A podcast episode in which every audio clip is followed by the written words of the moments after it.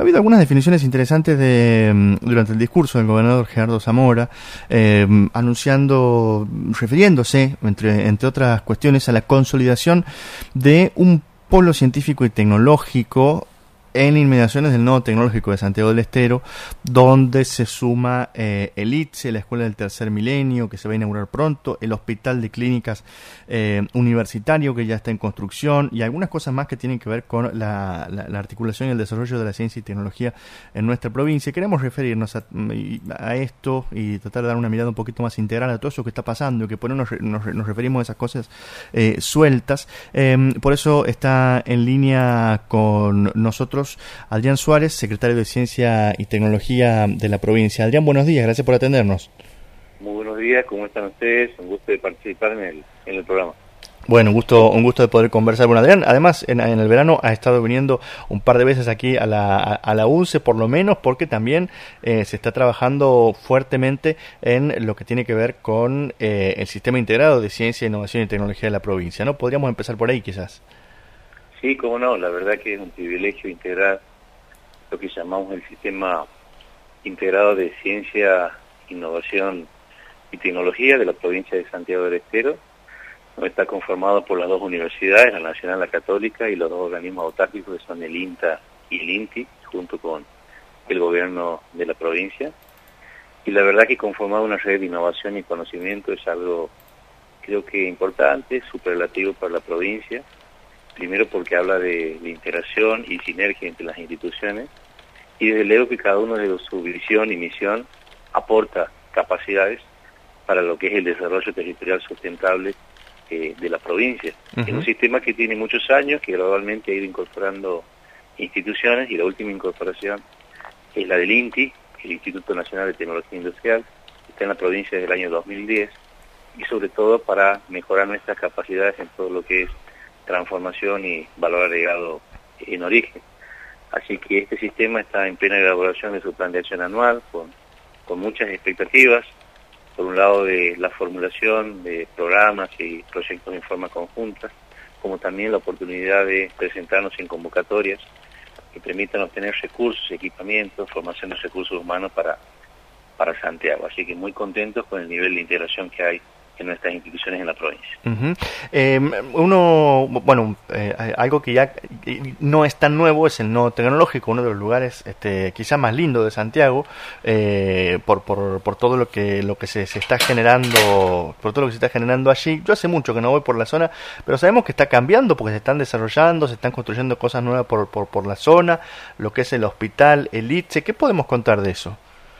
Bueno, el mismo gobernador ayer planteaba la concepción de un corredor científico y tecnológico y más allá del nodo tecnológico que también está en plena expansión. Pues, Por ejemplo, el INTI ha inaugurado todo un laboratorio de calidad de alimentos, nosotros estamos elaborando y presentando un museo de astronomía dentro del nodo, que también está próximo a inaugurarse, prácticamente terminada, una escuela industrial de vanguardia orientada a lo que es eh, la robótica y la programación y ha comenzado ya los trabajos y la excavación de cimientos, etcétera, de lo que es el Hospital de Clínicas, de, lo que es la Universidad Nacional de Santiago del Estero, entendiendo de que el desarrollo de, esa área es muy importante en, la provincia, partiendo de lo que es la Facultad de Medicina, el equipamiento que tienen y esta complementariedad en este ámbito del nodo donde van a tener el hospital como un componente de investigación y extensión y formación de todo lo que son las capacidades médicas. Y también eh, dentro del nodo tecnológico comienza a funcionar el IPSE, que es el Instituto Tecnológico de Santiago del Estero, que forma mediante una tecnicatura eh, a personas que están orientadas con un perfil a lo que es la programación. Una corte dura aproximadamente un año y medio y eh, se especializan en lo que es programación y sabemos que es una actividad de mucha demanda laboral. Nosotros venimos de una publicación que se llama El futuro del trabajo, el trabajo del futuro, y es uno de los sectores caracterizados por el cual debemos apostar a capacidades. Y bueno, ya están en su primer año de clase y con muchas expectativas con la inscripción que hay para, la, para, para lo que es este año.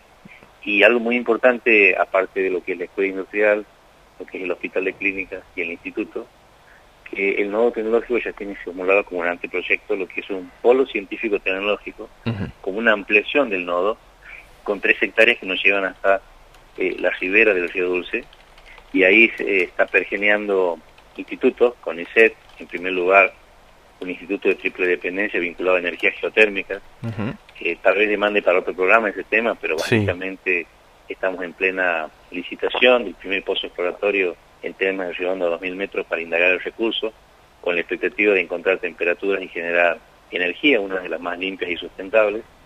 Y en este polo, eh, la idea futuro es que haya grupos de investigación, centros eh, de investigación y también el desarrollo de empresas de base eh, tecnológica en ese lugar para fomentar, para acompañar, para tener prototipados y que, bueno, el empresariado santiagueño tenga un lugar donde, donde formarse, donde hacer eh, rondas de negocio, de trabajo, networking, y en ese clima y en ese ecosistema podamos eh, propiciar todo lo que nosotros llamamos la economía eh, del conocimiento. Así que hay un proyecto, la verdad, en el buen sentido ambicioso y de crecimiento de lo que es el nodo tecnológico.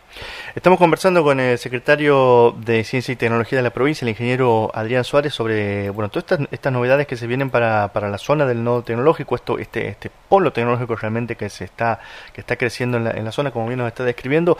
Adrián, uno este, se imagina cómo funciona un hospital de clínicas universitario, más o menos a pesar de que la energía geotérmica es, es, es una línea que quizás no está tan trabajada, al menos aquí este, en eh, no, es tan, a ver, tan conocida como la energía eólica o la solar, y puede, pero más o menos algo sabemos de energía alternativa.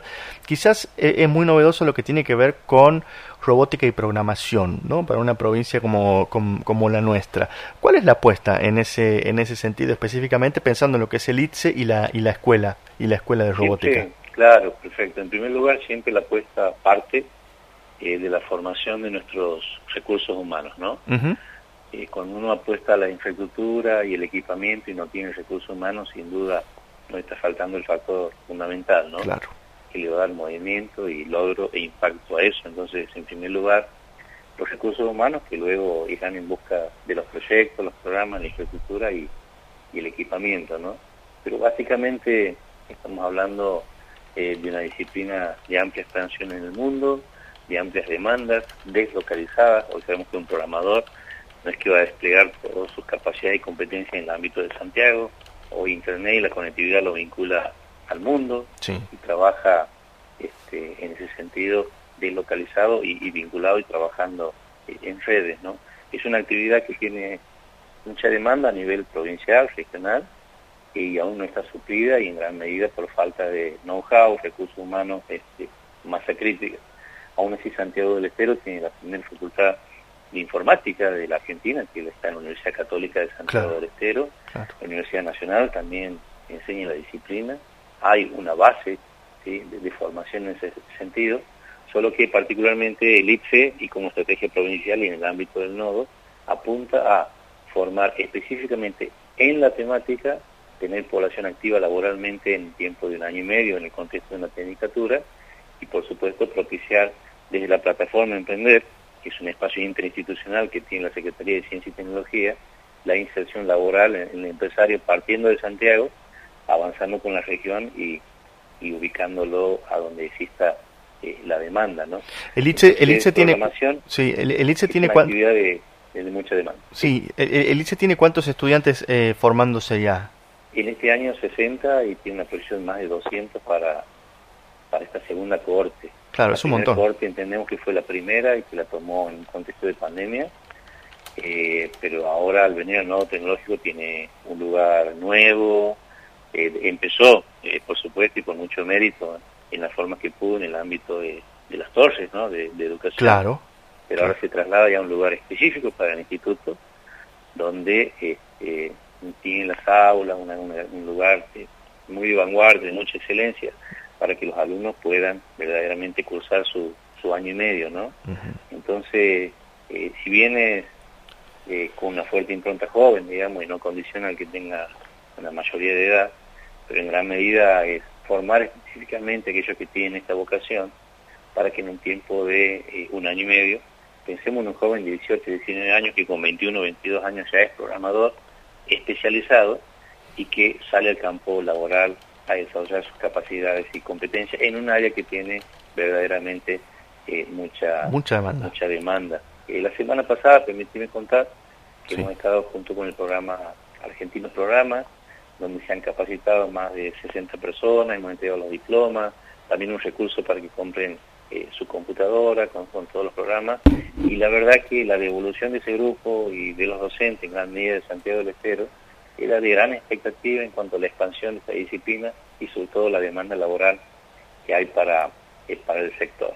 El trabajo nuestro, que una publicación, se lo voy a acusar, el futuro del trabajo, el trabajo del futuro, muestra que Santiago del Estero no es ajeno a un plano nacional y latinoamericano, donde el 50% de las profesiones que hoy conocemos en 10 años prácticamente van a virar y van a cambiar sustantivamente. Solo que los dos años de pandemia han acelerado mucho lo que son esos procesos. Mm. La robótica y la informática y puntualmente la programación son dos áreas muy sensibles eh, que requiere el ayornamiento y la adecuación de todo lo que es nuestra currícula y nuestro sistema educativo y mientras eso se va dando, por supuesto, en las instituciones, salen estas ofertas educativas al cruce para poder formar mejor y generar inserción laboral. Bien, y la otra de la que hablábamos hace un momento es la eh, puntualmente la escuela de robótica que está destinada a, otro sector etario, digamos. Sí, así es, al frente de lo que es el nodo tecnológico, robótica e informática. Y bueno, por supuesto, justo hablamos de la adecuación del sistema educativo, sabemos de la importancia de lo que son las escuelas técnicas, las escuelas técnicas que han formado maestros mayor de obras, eh, en electricidad, los agrotécnicos y en este caso, bueno, una específica vinculada a lo que es eh, robótica y, y, programación, ¿no? A futuro todo lo que es la robótica, la automatización, la inteligencia artificial, la Big Data que ya vive y convive con nosotros, va a demandar este tipo de formación técnica para poder salir al cruce de lo que son estas demandas laborales.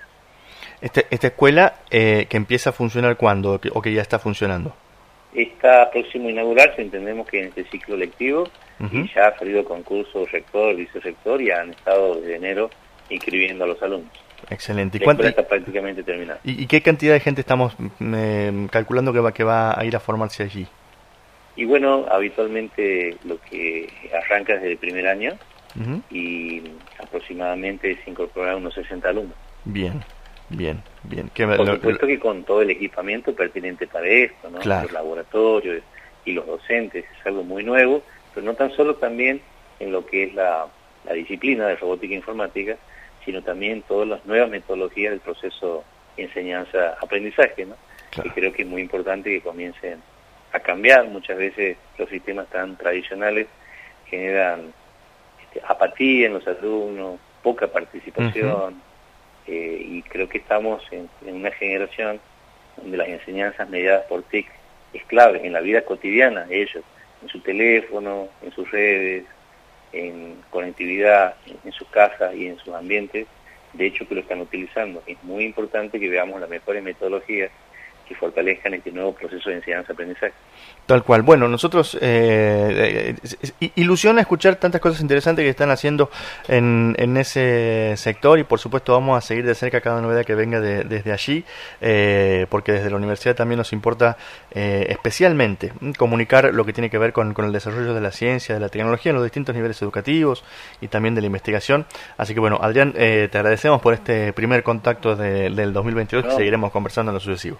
Muchas gracias a ustedes, siempre a disposición desde la Secretaría de Ciencia y Tecnología en el ámbito del nodo y básicamente decirte que no estamos haciendo otra cosa que fortalecer los ejes directrices del Ejecutivo que nos hablan de las siete metas del Bicentenario. por ejemplo, cuando hablábamos de energías alternativas y hablábamos de la eólica, la solar y la geotermia, estamos hablando de la meta este, número siete, ¿no?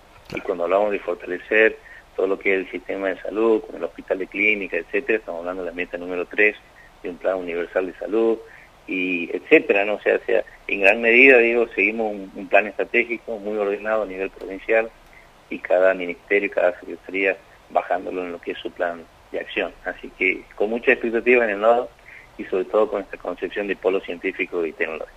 Muchas gracias. Muchas gracias por estar con nosotros esta mañana, Adrián Un abrazo.